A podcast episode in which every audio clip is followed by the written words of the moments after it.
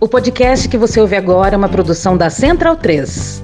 Opa! Você gosta do nosso trabalho aqui? Então considere apoiar a gente lá no PicPay ou no apoia.se barra Medo e Delírio. Valeu! Por unanimidade, o Tribunal Superior Eleitoral decidiu agora há pouco anular o registro que permitiu a eleição de Deltan Dallagnol.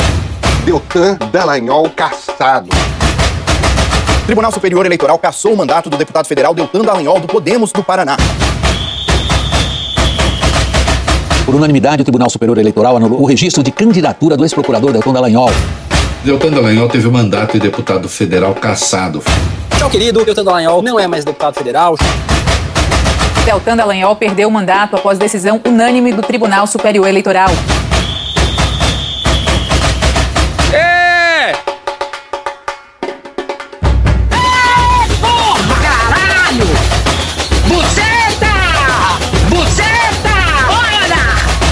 O julgamento do TSE, que anulou a candidatura e cassou o mandato de Deltan Dallagnol. Acaba de Tribunal Superior Eleitoral de caçar o mandato do Deltan Dallagnol. Cassação de Deltan Dallagnol. Por unanimidade, o Tribunal Superior Eleitoral cassou agora há pouco a candidatura do deputado federal Deltan Dallagnol.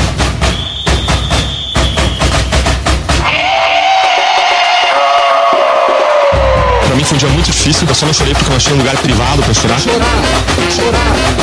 Foi um dia muito difícil pra mim. Chorar, chorar. Eu saí com uma vontade de chorar. Chorar, chorar. Um dia de tristeza, eu saí arrasado. Chorar, chorar. Hoje é o dia de chorar. Chorar, chorar. Hoje é o dia de chorar. Chorar, chorar. Hoje é o dia de chorar. Chorar, chorar, chorar. Vai chorar, é,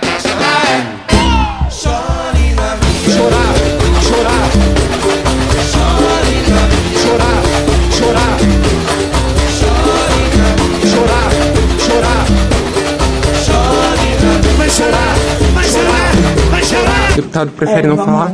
A gente não vai falar hoje. Chore na minha. Medo e delírio em Brasília. Veja, vocês percebem a loucura? Legal. Olá, bem-vindos ao Medo e Delírio em Brasília com as últimas notícias do que restou do Brasil. Bom dia, boa tarde, boa noite. Por enquanto. Eu sou o Cristiano Botafogo. Cristiano, seu lixo. Cristiano, seu lixo. Cristiano, seu lixo. Cristiano, seu lixo. Cristiano, seu lixo. Cristiano, seu lixo. E Cristiano. Nojento. E o Medo e Delírio em Brasília. Porra, seu medo e delírio em Brasília, porra. É escrito por Pedro Daltro. Um abraço, Daltro. Pedro Daltro. Pedro Daltro. Pedro Daltro. Um abraço para você e pro Cristiano, aquele verme maldito. Esse é o episódio de 130 a 134. Ah, é? Foda-se. Bora passar pano? Não. Então bora passar um pouquinho menos de raiva? Bora. Bora. Bora. Bora. Deu errado. Pois sim, senhoras e senhores. Puxa daí, Cecília. A gente tá fudido. E bora já direto pro Manuel Ventura no dia 15 no Globo. Em reunião de articulação política nesta segunda-feira, Agora tem articulação política. Articulação. o presidente Luiz Inácio Lula da Silva escalou o líder do governo na Câmara, José Guimarães, do PT do Ceará, PT. para conter o próprio partido e outras legendas de centro-esquerda na votação da proposta do novo arcabouço fiscal. É o quê? Veja, vocês percebem a loucura? Lula avisou durante reunião com ministros da coordenação de governo e líderes da Câmara e do Senado no Palácio do Planalto que não vai aceitar a oposição do PT ao projeto Pode isso, Arnaldo. ou racha no partido. não tinha centralidade partidária. A direção decide e todo mundo cumpre. Não, o PT sempre debateu muito, sempre discutiu muito. Tanto que as pessoas criticavam a gente ou dizia que nós não íamos para lugar nenhum, porque as brigas do PT às vezes acabavam sendo públicas. Os debates eram tão fortes que saíam na imprensa. Entendeu? Nas críticas e tal. Mas o PT sempre construiu a sua síntese a partir de uma grande discussão e de um grande debate. Não parece. O presidente chegou a dizer que quem dá trabalho é a oposição, não o partido do governo. Não, brother.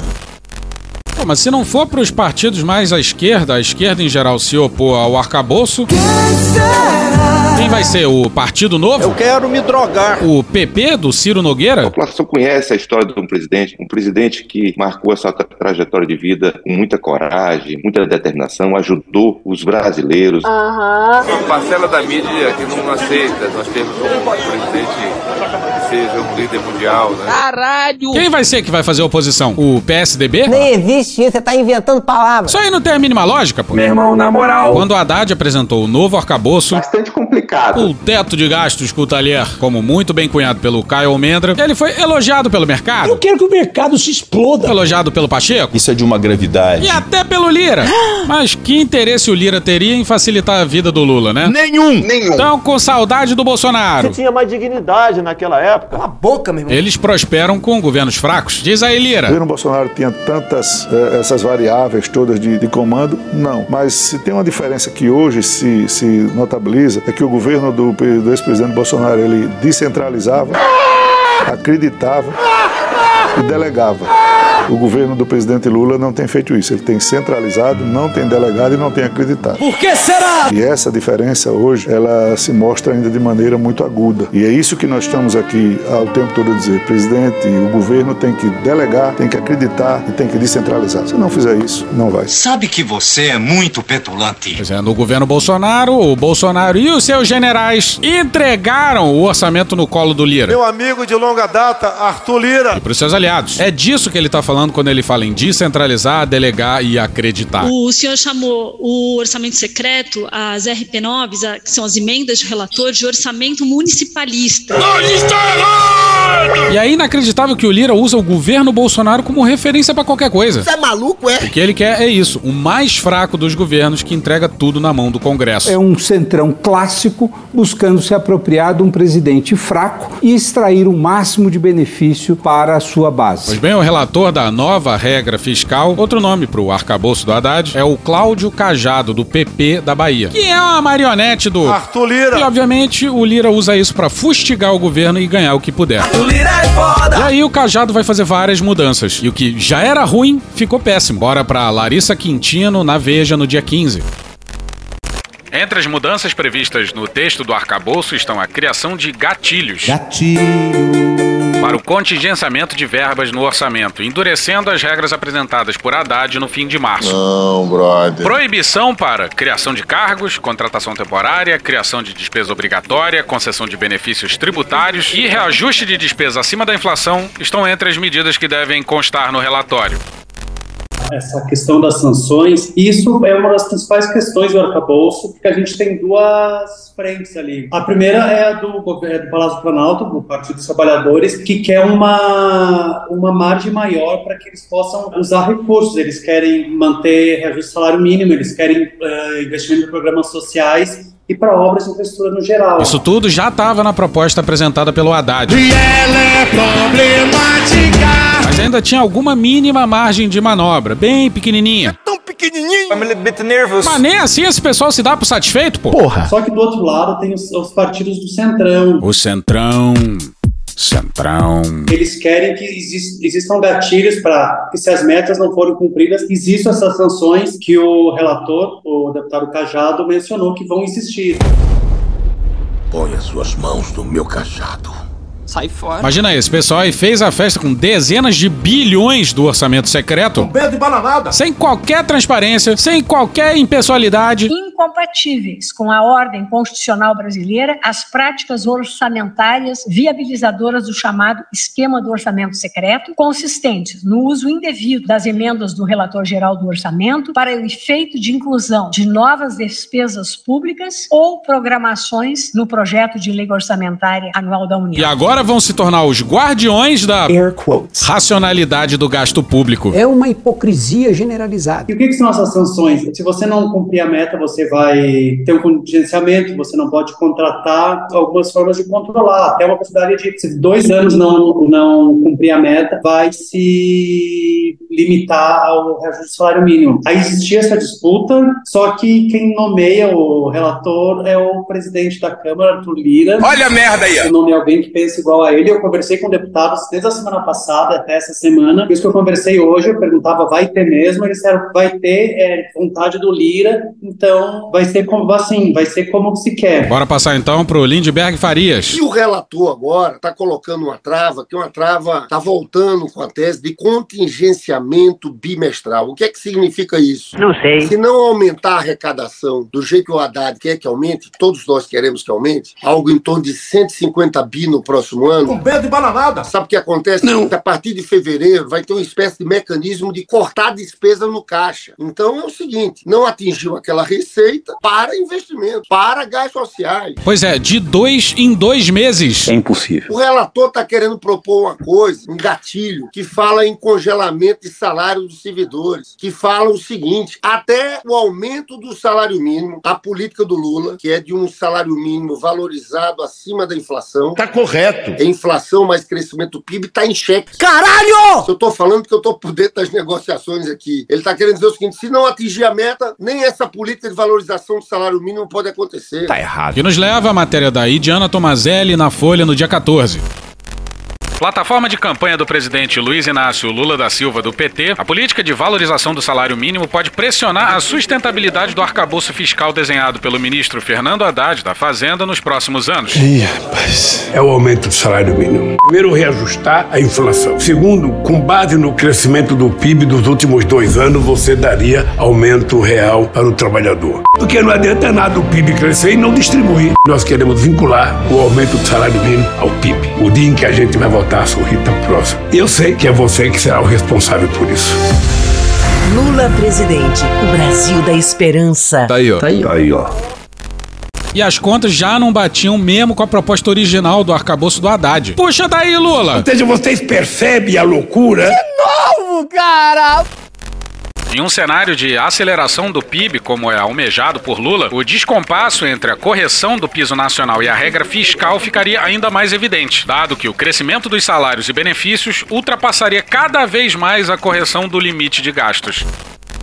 Mas bora voltar pro que tá fazendo o relator, que é pau mandado do Lira. Tô achando você nervoso. Porque até o Fundeb eles colocaram dentro do teto. Filhos da puta. Bora pra outra matéria do Manuel Ventura no dia 15, também no Globo. Cajado afirmou que colocou as despesas do Fundeb, o Fundo da Educação Básica, da Subvenção Federal ao Piso da Enfermagem em Estados e Municípios, do Fundo Constitucional do DF e da Agência Nacional de Águas, a ANA, dentro da regra. Põe as suas mãos no meu cajado. Não! E você tá sentado? Vou mandar assim então, ó.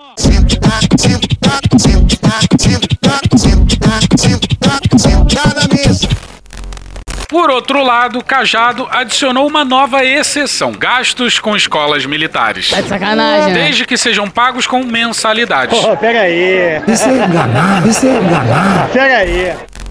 Pois é, os. Se safaram de mais uma, hein? Não pode, cara. Metem o Fundeb no teto, mas as escolas militares? Não, aí não. Mas que filho da puta, olha aí, veja você. E ai se alguém do PT ou da esquerda reclamar, hein? Ou seja, vocês percebem a loucura? Toda hora é isso, cara. Cajado tem se queixado de que grande parte da resistência ao seu texto tem vindo de parlamentares do PT. O PT! Foda-se. Ele disse a interlocutores do Planalto que o governo precisa se resolver internamente e alertou diversas vezes: ou é o arcabouço fiscal ou será o teto de gastos. Pois é, é blefe, né? Até porque até esse pessoal já entendeu que o teto de gastos não faz sentido nenhum. Não fazia em 2016 e faz menos ainda em 2023. O que nos lembrou do falso dilema do Lira. Só tem duas maneiras de você fazer base no Congresso Nacional com o atual sistema de coalizão, Camilo. Ou se mantém o orçamento para que o parlamento tenha independência de escolher e de participar, ou nós vamos voltar para um mensalão. É meu pau em sua mão. Aí era pra qualquer parlamentar de esquerda bater forte nessa nova regra fiscal, né? Volta pra primeira matéria do Manuel Ventura no Globo no dia 15. Nos últimos dias, alguns parlamentares do PT, PT vinham pressionando por mudanças no texto e sugerindo emendas ao projeto. Para uma emenda ser votada separadamente durante a análise de um projeto na Câmara, é preciso que o líder do partido faça um destaque no plenário. E o líder do PT, Zeca Dirceu, do Paraná, já havia afirmado que não fará destaques ao texto. O líder tem essa prerrogativa de não fazer destaque, mas, ao que parece, isso não basta pro Lula. É pouco. PT não pode questionar nada. Calma. Dissidentes do PT podem perder indicações no governo e espaços em comissões parlamentares de inquérito, de acordo com interlocutores do Palácio do Planalto. Na semana passada, o Planalto vetou Lindbergh Farias, do Rio de Janeiro, para compor a CPI dos atos golpistas, como punição por ele ter criticado a proposta da nova âncora fiscal. Teve gente no Twitter dizendo que toda essa desavença no interior do PT era invenção da imprensa. Mas não. Vai ver que é uma invenção muito bem elaborada, né, Lindbergh? Eu acho que ninguém pode questionar a minha dedicação, a nossa luta, a nossa causa. Defesa do Lula, a defesa da Dilma, nos momentos mais difíceis. Então ninguém aqui pode questionar isso. Eu, eu fui daqueles que enfrentei nas piores horas. Eu tive lá com o Lula em todos os momentos.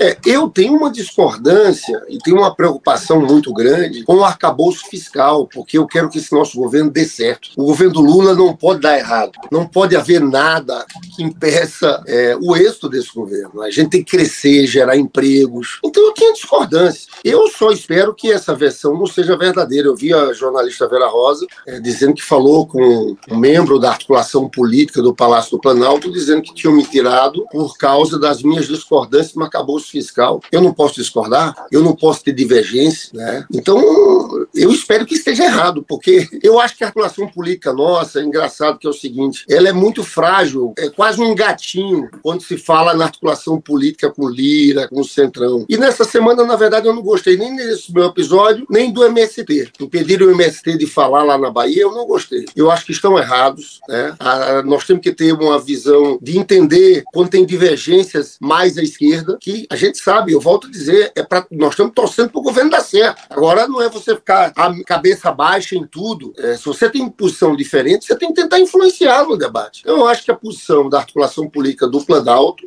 tanto no caso do MST, quando houve um veto à fala do MST na Bahia, quanto nesse caso, em relação à minha indicação para o CPI, tá errado. Tá errado. Tá muito errado isso. Sobre esse lance aí do MST, a gente vai falar mais pra frente. loucura. É aquela história. Vai falar com a. Quando tem divergências aqui no nosso campo, é assim. Eu não vejo essa valentia toda na hora da articulação com o Centrão. Estão baixando a cabeça o tempo inteiro, entendeu? Tá faltando seguir os ensinamentos do Tiaguinho. Ousadia e alegria! Nós não temos uma base governista definida. Eu não consigo entender como é que o PT. O PT! Chega! Como é que o Lula, o nosso governo, dá três ministérios para o MDB, dá três para o PSD, dá três para União Brasil. União Brasil não vota em nada do governo. Quando você faz uma composição ministerial como essa, você tem que montar uma base do governo. Isso não foi feito. Isso não foi feito. Pra vocês terem ideia da loucura, a aliança com a União Brasil foi feita via Davi Alcolumbre e não com a liderança do partido. E aí. Tem tudo para não dar certo. De quebra, o Lula ainda teve na Bahia e num palanque chamou o ACM Neto de grampinho. Muito bom, muito bom. Maravilhoso! Aí agora o presidente da União Brasil tá acusando o Lula de fazer bullying com o grampinho. Ah! Tadinho. Tadinha, que barra! Alô, Luiz Inácio, vamos pensar antes de falar, hein? É bom o senhor refletir sobre isso. Nós estamos ficando reféns do Lira. Pepino de novo! Olha, essa votação do arcabouço fiscal e as minhas críticas aqui ao arcabouço fiscal é que eu acho, sinceramente, que, que no momento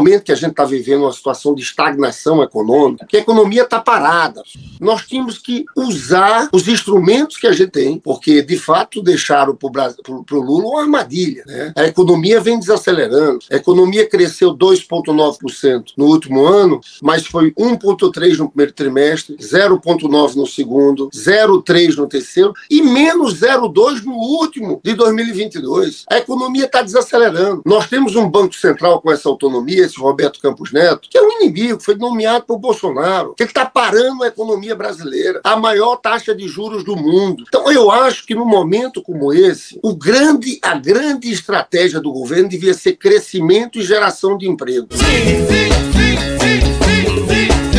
A única saída é aumentar investimento, é fazer a economia rodar. E não esse arcabouço do jeito que tá aí, que pretende zerar o déficit já em 2024. Isso nem é ideia do Lira. Já tava no arcabouço original do Haddad, o que significa, na prática, apertar o cinto dos investimentos, que vai fazer a economia girar menos e gerar menos emprego. E a gente apontou aqui quem compartilhava da ideia de zerar o déficit. Em entrevista Bloomberg no Fórum Econômico Mundial de Davos, o ministro da Economia garantiu que vai zerar o déficit fiscal neste ano. E tudo isso por conta da terrível crise crise fiscal brasileira.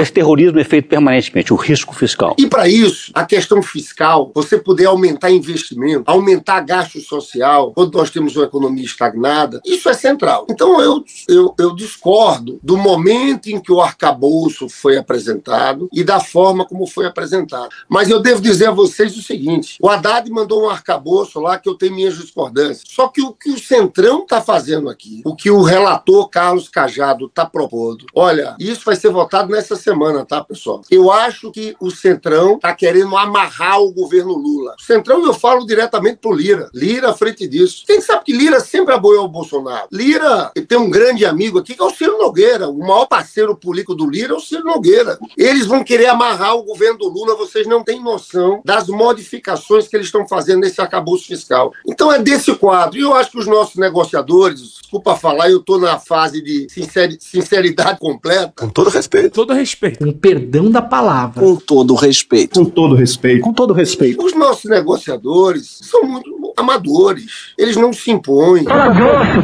Depois diz que eu sou grosso. É, infelizmente, tem uma ala do PT aqui em Brasília que sempre teve uma relação com Lira e trata Lira como um grande aliado. E isso é um equívoco, porque eu não estou querendo dizer que a gente tem que brigar com Lira, mas a gente tem que montar a nossa base. A gente tem que se preparar para a guerra. Porque o meu grande temor é o seguinte: se a economia não melhorar, se a gente fizer um ajuste fiscal como esse arcabouço está propondo, porque nós estamos num arroz de política monetária, a economia estagnada, e vamos falar aqui em ajuste fiscal, se a gente for por esse caminho, não criar empregos, a popularidade do Lula pode diminuir. Popularidade do Lula diminuindo, não tenha dúvidas que esse Congresso, presidido pelo Lira, vai tentar transformar o, o- o Lula numa rainha da Inglaterra. Pô, querem me deixar como rainha da Inglaterra? Tentar aprovar semipresidencialismo. Essas são minhas preocupações, entendeu? Tá certíssimo. Então eu acho que a gente tem que ter uma articulação política mais altiva, gente que tivesse mais força para ter uma relação com o Lira, mas não de subserviência como a gente está fazendo. Ah, que bora, rapaz. Vai conversar. É, porra. Sai daqui. Vai embora, filha da puta. Eu, quando estou divergindo sobre isso, Sinara, eu quero que vocês saibam e acreditem no que eu estou falando. É porque eu não quero que esse governo dê errado. Eu não quero que a gente cometa os mesmos erros. Eu estava lá no Senado, era senador em 2015, quando a gente nomeou Joaquim Levi ministro Fazenda. E eu disse: está errado. E aquilo deu errado. Deu errado.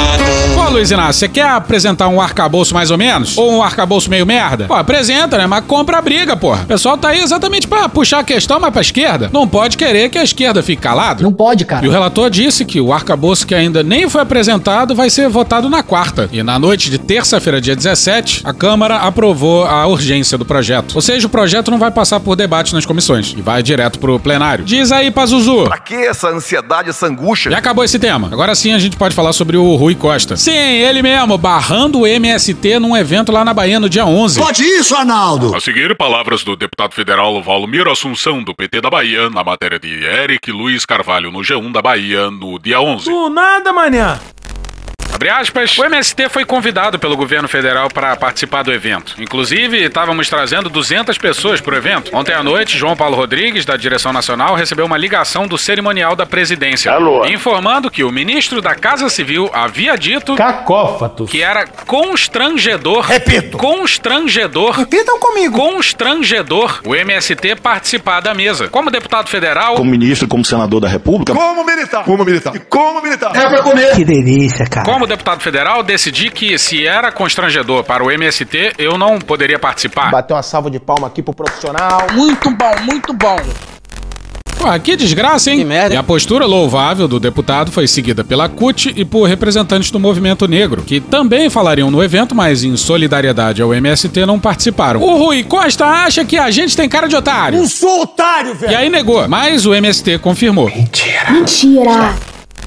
Representante da direção nacional do MST na Bahia, Evanildo Costa, confirmou ao G1 que a direção nacional recebeu o pedido para que o movimento não estivesse na mesa na plenária dessa quinta-feira na Arena Fonte Nova. Abre aspas, nós estávamos convidados para ajudar a construir esse movimento no plano plurianual participativo de hoje. O MST teria fala no evento. Ontem, o cerimonial do governo federal disse que Rui Costa achava que era importante que tirasse o MST da mesa, que seria constrangedor. Repita. Constrangedor. Repitam comigo. Constrangedor. Teu cu. Sabemos o papel que cumprimos ao longo dos anos. Estivemos ao lado do partido, do PT, em diversos momentos, como no impeachment da presidente Dilma. Então, não entendemos esse pedido do ministro. Fecha aspas. Tudo isso para não melindrar o agro. Afinal, a parte significativa dele considera o mais importante movimento social brasileiro como Terrorista! MST quer dizer movimento só terrorista! Não durma essa noite! De olhos abertos, porque eles vão invadir a sua casa e levar a sua família! E a gente fez piada sobre o tema, mas a gente foi otário. Deixa de ser otário. Bastava a gente sintonizar na Rádio Pan-Americana S.A. Jovem Pan 1. E a gente desde já pede desculpa, porque o que vem aí é pesado. A militância do MST, que não passa, não passa de uma réplica dos camisas negras de Mussolini, que fizeram a tomada da Itália na década de 1920 para a ascensão do primeiro fascista do mundo, que foi Benito Andrea Mussolini. O MST, o MST são pessoas que hoje ocupam o mesmo lugar na história que um dia os camisas negras ocuparam para Mussolini.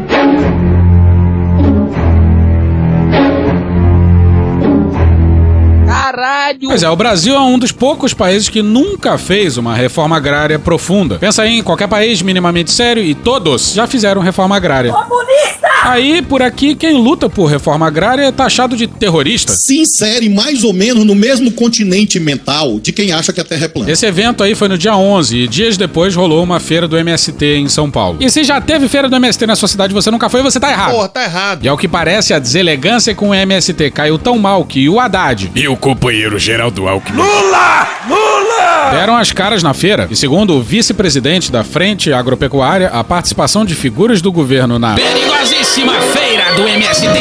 Abre aspas, arrancou a ponte com o agro e não tem mais diálogo. Fecha aspas. Gente, que tragédia. Convidar Bolsonaro pra estreia da AgriShow, tudo bem. Vai ver a tentativa de diálogo do agro com o governo Lula. Mas aí o. Comunista! Geraldo Alckmin! Marxista-leninista. Na feira do MST, não, aí não dá. A gente abriu o tópico com a Cecília e vai fechar com a Cecília de A novo. gente tá muito fudido. O tenente-coronel Mauro Cid vai depor nessa quinta, dia 18 de maio, sobre a falsificação de registro de vacina envolvendo a sua família e a família do. Jair! São famílias enroladas em atos de corrupção. Bora pra Bela Megali no dia 16 no Globo. O coronel, Olha a faca! que será ouvido na quinta-feira no inquérito sobre falsificação de certificados de vacina, tem sido monitorado por interlocutores do clã Bolsonaro, como informou a coluna. O recado recebido até o momento é de que Cid segue dando sinais de fidelidade ao ex-presidente, mesmo com a troca da defesa. Não, brother. A expectativa entre integrantes do PL e aliados de Bolsonaro é de que Cid assuma a culpa no caso e desvincule a atuação de Bolsonaro na inserção de dados falsos de vacina contra a Covid em seu cartão. Puta que pariu! Porra, Cid! Não tem como te defender. Porra, Cid, defendendo o boy lixo, porra. E olha só o que que vem a seguir, não é possível. É muito burro! É à toa que foi bem na mão. Calma. Bora pro Guilherme Amado. Guilherme Amado, tá de brincadeira. Esse cara, esse cara é o fim do mundo. Esse cara foi uma fábrica de fake news. No Metrópolis, no dia 15. O tenente-coronel Mauro César Cid É o Patrick. continuou fazendo o backup do seu celular entre a primeira e a segunda busca e apreensão de seu aparelho, o que tem sido celebrado na Polícia Federal. A suposição dos investigadores era de que Cid teria desativado a função de salvar os dados na nuvem, após o Supremo Tribunal Federal já ter quebrado seu sigilo telemático. O mínimo. A primeira apreensão e a primeira quebra de sigilo de dados de Cid foi no âmbito do inquérito dos atos antidemocráticos. Pois é, e não só ele fazia backup de tudo, como confessava as coisas mais inconfessáveis no zap. E aí, não à toa, bora pra Paola Serra no dia 15 no Globo. A vice-procuradora-geral da República, Lindora Araújo, Totalmente Drosófila. defendeu descartar áudios e quebras de sigilo bancário na investigação que apura pagamentos em espécie de despesas da primeira-dama Michele Bolsonaro. Por quê? Na manifestação, Lindora ainda solicitou ao ministro Alexandre de Moraes, do Supremo Tribunal Federal, a retirada desse material compartilhado com outros dois inquéritos e o arquivamento do caso. Aí a Lindora se fudeu. Olha só. E saíram várias mensagens e áudios do Cid sobre a estranha tara da família presidencial por dinheiro vivo. Mas qual o problema comprar com dinheiro vivo algum imóvel? Qual o problema? E aqui a gente vai intercalar as mensagens com a maravilhosa linha de defesa da família Bolsonaro. Pois é. Do nada, do nadão. Os advogados da família Bolsonaro resolveram convocar uma coletiva para explicar as movimentações. A seguir, o Fábio Weingarten. Como é que funcionava a rotina de pagamentos dos custos da família? O presidente recebia, quando existente o CNPJ do fornecedor, o presidente pagava os boletos. Todos os extratos serão apresentados pela defesa. Mas é muito cuidadoso. Jair! Oh, pega aí! Em caso de pequenos fornecedores, fornecedores informais ou não é, possuidores de CNPJ, o presidente sacava através do seu ajudante de ordem valores que eu tenho aqui nessa planilha de todos os meses da movimentação financeira da conta pessoal do presidente. E eu colocarei à disposição da imprensa oportunamente. Pois é, não tinha outra forma de pagar fornecedor se não fosse com dinheiro vivo, gente. É incrível. É incrível! Meu irmão, qualquer latinha de cerveja que tu compra no carnaval, se tu quiser, tu paga com cartão ou com Pix, porra. E sim, oportunamente eles vão colocar a planilha à disposição. Com certeza. Eu duvido! Bolsonaro e a sua prole têm o curioso hábito de comprar imóvel em dinheiro vivo. Mas qual o problema comprar com dinheiro vivo algum imóvel? Qual o problema? O problema seria a falta de um CNPJ. Mais um dos pagamentos foi do plano de saúde do irmão da Micheque. E olha o que, que o Cid falou para uma das assessoras que enviou para ele um boleto. Mensagem dele na matéria da Paola Cuenca no dia 15 no SBT News. Não tem como mandar esse tipo de boleto. Quando for assim, me manda só o pedido do dinheiro e vocês pagam por aí. Porque isso não é gasto do presidente, nem da dona Michele. Cala a boca, não perguntei nada. É, deve ser de um terceiro que ela está pagando aí. A conta desse terceiro aí. Uai, eles não pagavam em dinheiro vivo só coisa menor com um fornecedor sem CNPJ? O primeiro plano de saúde sem CNPJ. Hoje, no Discovery Channel. E quem seria esse terceiro aí, hein? Eu sou um cara de negócios. Eu faço dinheiro, eu faço. Não temos provas, já bem claro. E é impressionante como eles meio que replicaram a rachadinha do Flávio, só que no palácio. Não dá, não dá para continuar, tá passando mal. E quem diz isso é um insuspeito e sincero. Olha a faca! Numa mensagem para uma das assessoras da Micheque. Volta para outra mensagem na Paola Serra no Globo no dia 15. Se ela perguntar para você ou falar alguma coisa ou comentar, é importante ressaltar com ela qual o comprovante que ela tem. É um comprovante de depósito? É comprovante de pagamento? Não é um comprovante dela pagando nem do presidente pagando, entendeu? E os advogados dizendo que tudo saiu da conta do presidente. Me chama de corrupto, porra. Fala mais aí, Cid. Não, isso não, porra. É um comprovante que alguém tá pagando. Tanto que a gente saca o dinheiro e dá para ela pagar, ou sei lá quem paga ali. Então não tem como comprovar que esse dinheiro efetivamente sai da conta do presidente. O Ministério Público, quando pegar isso aí, vai fazer a mesma coisa que fez com o Flávio. Tá passando mal. Vai dizer que tem uma assessora de um senador aliado do presidente que está dando rachadinha, tá dando a parte do dinheiro para Michele. Por que será? Isso sem contar a imprensa que, quando a imprensa caiu de pau em cima, vai vender essa narrativa. Que imprensa canalha! Pode ser que nunca aconteça? Pode, mas pode ser que amanhã, um mês, um ano, ou quando ele terminar o mandato dele, isso venha à tona. Acertou, miserável.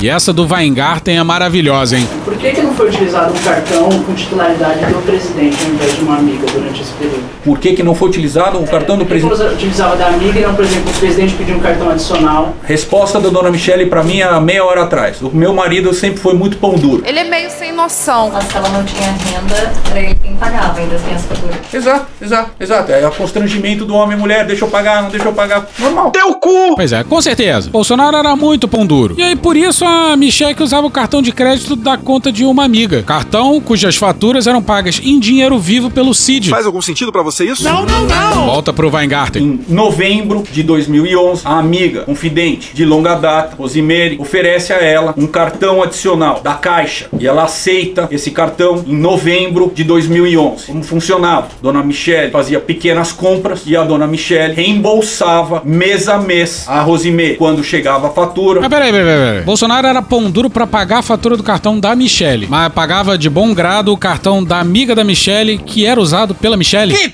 porra é essa, Batata? E quem diz que era o Bolsonaro que pagava são os advogados dele. E as faturas eram pagas na agência do Banco do Brasil do Palácio. E olha a seguir o Cid falando sobre isso com uma das assessoras da Michelle. Volta pra mais uma mensagem dele na matéria da Paola Serra no dia 15 no Globo. Mas eu acho que você podia falar assim, Dona Michele, o que, que a senhora acha da gente fazer um cartão pra senhora? Um cartão independente da caixa, pra evitar que a gente fique na dependência da Rose. E aí a gente pode controlar melhor aqui as contas, pode alertá-las o seguinte, que isso pode dar problema futuramente. Se algum dia, Deus o livre, a imprensa descobre que ela é dependente da Rose, pode gerar algum problema. Essa resposta. E os advogados ainda disseram que a Michelle não tinha cartão porque não tinha crédito bancário. Sabe como é que é, né? O Jair é muito pobre. O cartão corporativo jamais foi sequer criado uma senha para utilização. O cartão corporativo do presidente da República jamais foi utilizado para pagamento de qualquer custo, qualquer compra. Claro, era tudo em dinheiro vivo, né? Cartão pra quê? Mas calma que piora. Calma que piora. Tem empresa com contrato na Codevasf que depositou 25 mil reais na conta de um ajudante de ordens da equipe do CID. E esse rapaz, sempre que o dinheiro pingava, corria pro caixa eletrônico e ou sacava o dinheiro ou pagava a fatura do cartão da amiga da Michelle. Ou depositava o dinheiro na conta dessa mesma amiga. Aí também tem depósitos pra uma tia da Michelle. A minha esposa nem entra em contato comigo, entra em contato com o Cid. Paga pra minha, pra minha tia que ficou em casa aqui tomando conta da Laura, porque apesar de ter acesso, ter como contratar pessoas, a quando vai cuidar de uma filha da gente, eu prefiro, ela prefere pagar pra tia dela, porque outra pessoa gente pode ter confiança, mas com a tia a confiança é 100%, a outra pessoa pode ser 99%. Então é o tratamento que ela dá pra nossa filha. Bolsonaro disse que o Cid fazia coisas à revelia. E não demora muito, vai dizer que a Michelle também fazia coisas à sua revelia. Querem me deixar como rainha da Inglaterra? Bom dia a todos, menos pra primeira dama. E nas mensagens do Cid tinha menções a mandar dinheiro pra fora. E aí os advogados do Bolsonaro já foram logo se antecipando. Bora pro Dimitrios Dantas no dia 15 no Globo.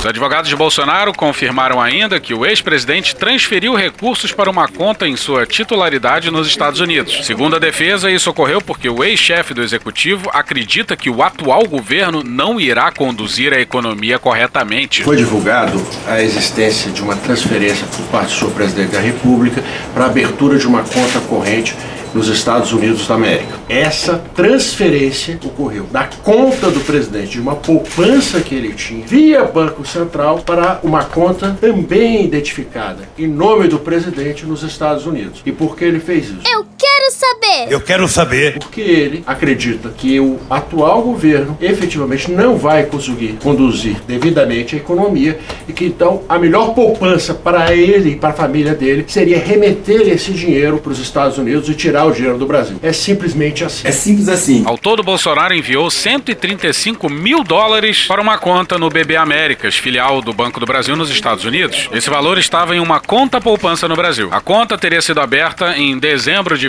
22.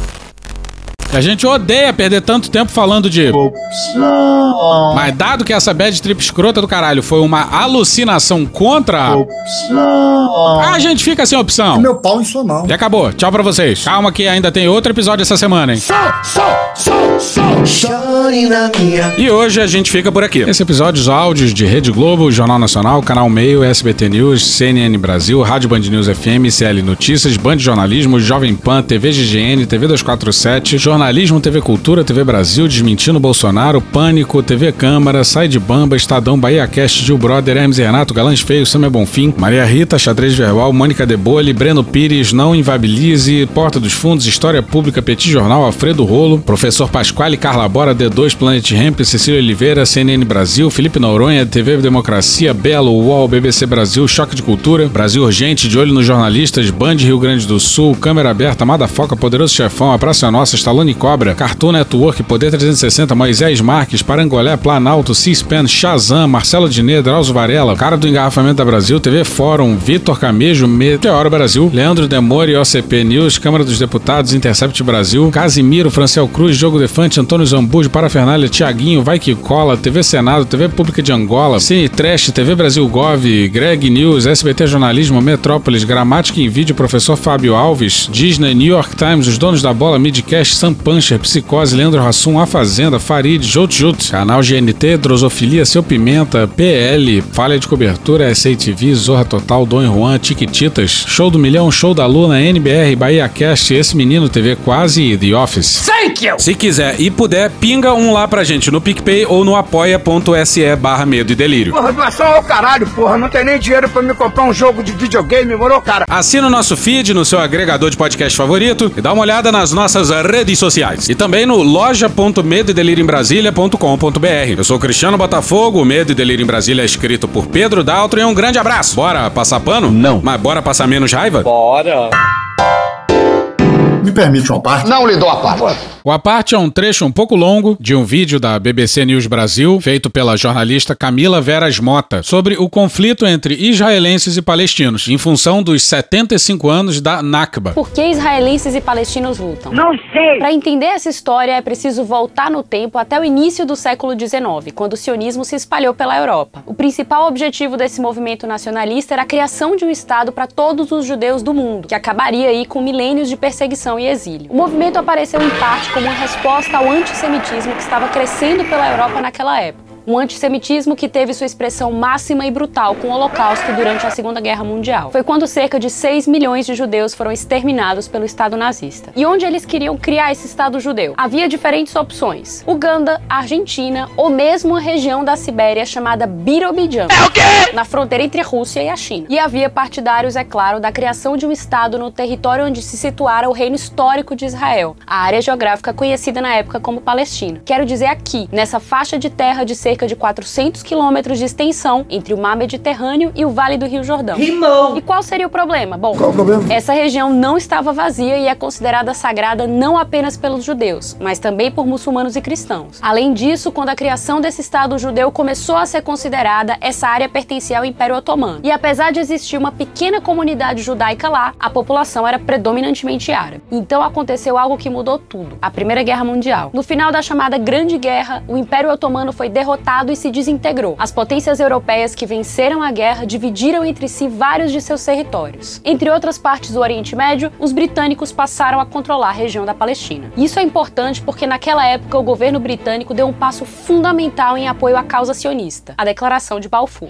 A Declaração de Balfour. Palfino. Bolsonaro Palfino. Uma carta em que pela primeira vez o governo britânico apoiou a criação de um lar nacional para o povo judeu na região da Palestina. Mas deixando claro o seguinte: nada deve ser feito que possa prejudicar os direitos civis e religiosos das comunidades não judias na Palestina. Ou seja, os direitos dos árabes e de outras etnias deveriam ser respeitados. Mais tarde veremos por que os árabes não se sentem exatamente respeitados. O fato é que nas décadas de 1920 e 1930, milhares de judeus se estabeleceram nessa região. E houve também o êxodo de quem conseguiu escapar ou sobreviveu ao Holocausto nos anos seguintes. Logo após o fim da Segunda Guerra Mundial, os judeus que viviam na Palestina somavam cerca de 600 mil. Esse número representava cerca da metade da população árabe naquele momento. E logo as tensões entre as duas comunidades aumentaram. Para resolver a situação e buscar uma possível convivência, em 1947 a ONU propôs um plano. Em que ele consistia? Não sei. Bem, na criação de dois estados independentes, um árabe e outro judeu, enquanto Jerusalém teria um regime especial. Os judeus que viviam lá aceitaram a oferta, mas os palestinos não estavam dispostos a ceder seu território. O plano da ONU foi aprovado, mas nunca foi implementado, e detonou uma sucessão de eventos que mudariam a história. Uma data se destaca: 14 de maio de 1948. Duas coisas aconteceram nesse dia. Primeiro, o chamado Mandato Britânico da Palestina encerrou oficialmente. O governo britânico havia informado meses antes que concordava com o plano de partilha da ONU, mas que não iria implementá-lo, marcando então a data para sua saída. Segundo, foi também o dia em que o líder judeu David Ben-Gurion proclamou o estabelecimento do Estado de Israel. No dia seguinte, cinco países árabes vizinhos declararam guerra ao recém-criado país e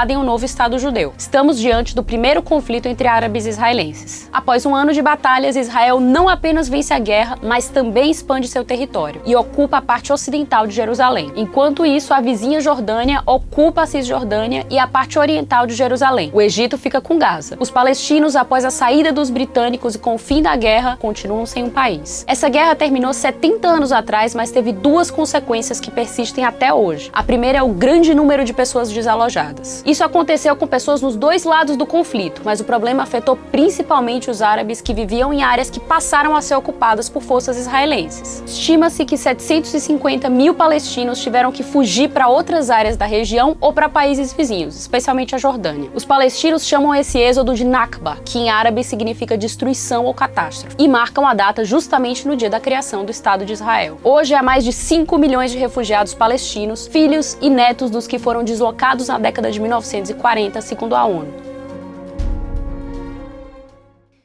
Acabou? Acabou! Beijinho, sigamos com muito amor e poesia. Ouve a voz do seu períneo.